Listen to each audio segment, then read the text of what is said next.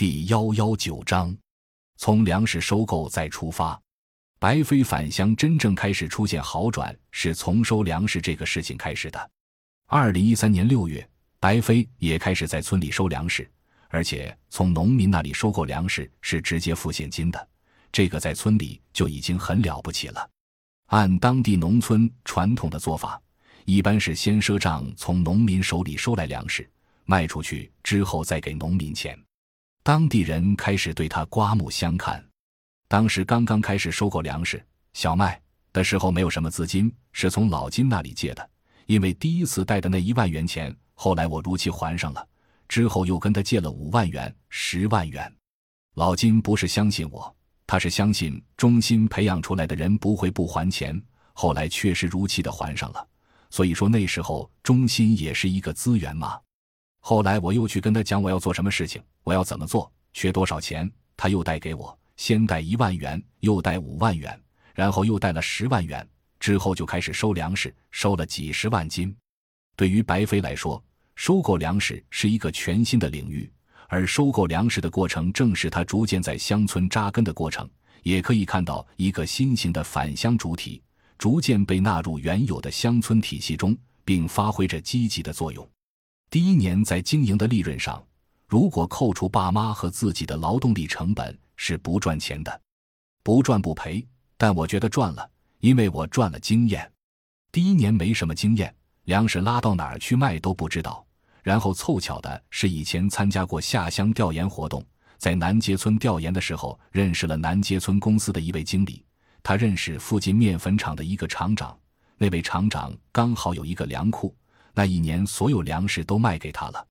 收粮食不是收上来就行了，收粮食之后找什么车去拉？我连司机的电话都没有，所以第一年就是积累经验。后来司机的电话有了，卖粮食的地方找到了，质量如何来把握也有数了。当然还有人脉，因为了解到了乡村各种各样的人，知道有哪些卖粮食的农民容易斤斤计较，还会暗中把一些没有晒干的麦子给你。知道如何和运送粮食的大卡车司机谈判谈价格，还学到了如何和面粉厂的老板议价，多少钱一斤，最低是多少。在开始做第一批粮食生意的时候，白飞的父母特别担心，因为白飞拿的都是现钱，害怕万一亏本了怎么办。那时村里收购粮食的人很多，白飞和他们一样，但又不一样。很多人说你收粮食跟别人有什么不一样？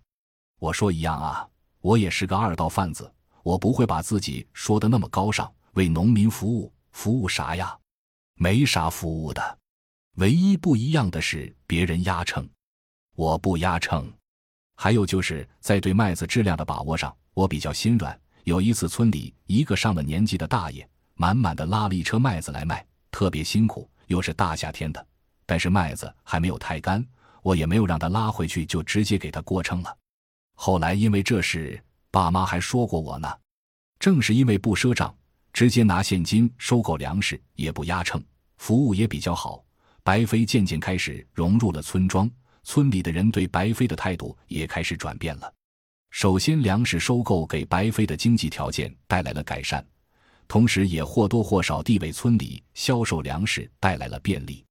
经过两年的探索，收购粮食逐渐成为白飞的主要收入来源。白飞已经可以在村里立足了。现在村里的人慢慢开始认可和信任白飞，也有村民提议要他去竞选村长，但白飞不愿意介入村里的选举纷争，以至于每次村里换届选举的时候，白飞都要离开村子去外面出差一段时间。感谢您的收听，本集已经播讲完毕。喜欢请订阅专辑，关注主播主页，更多精彩内容等着你。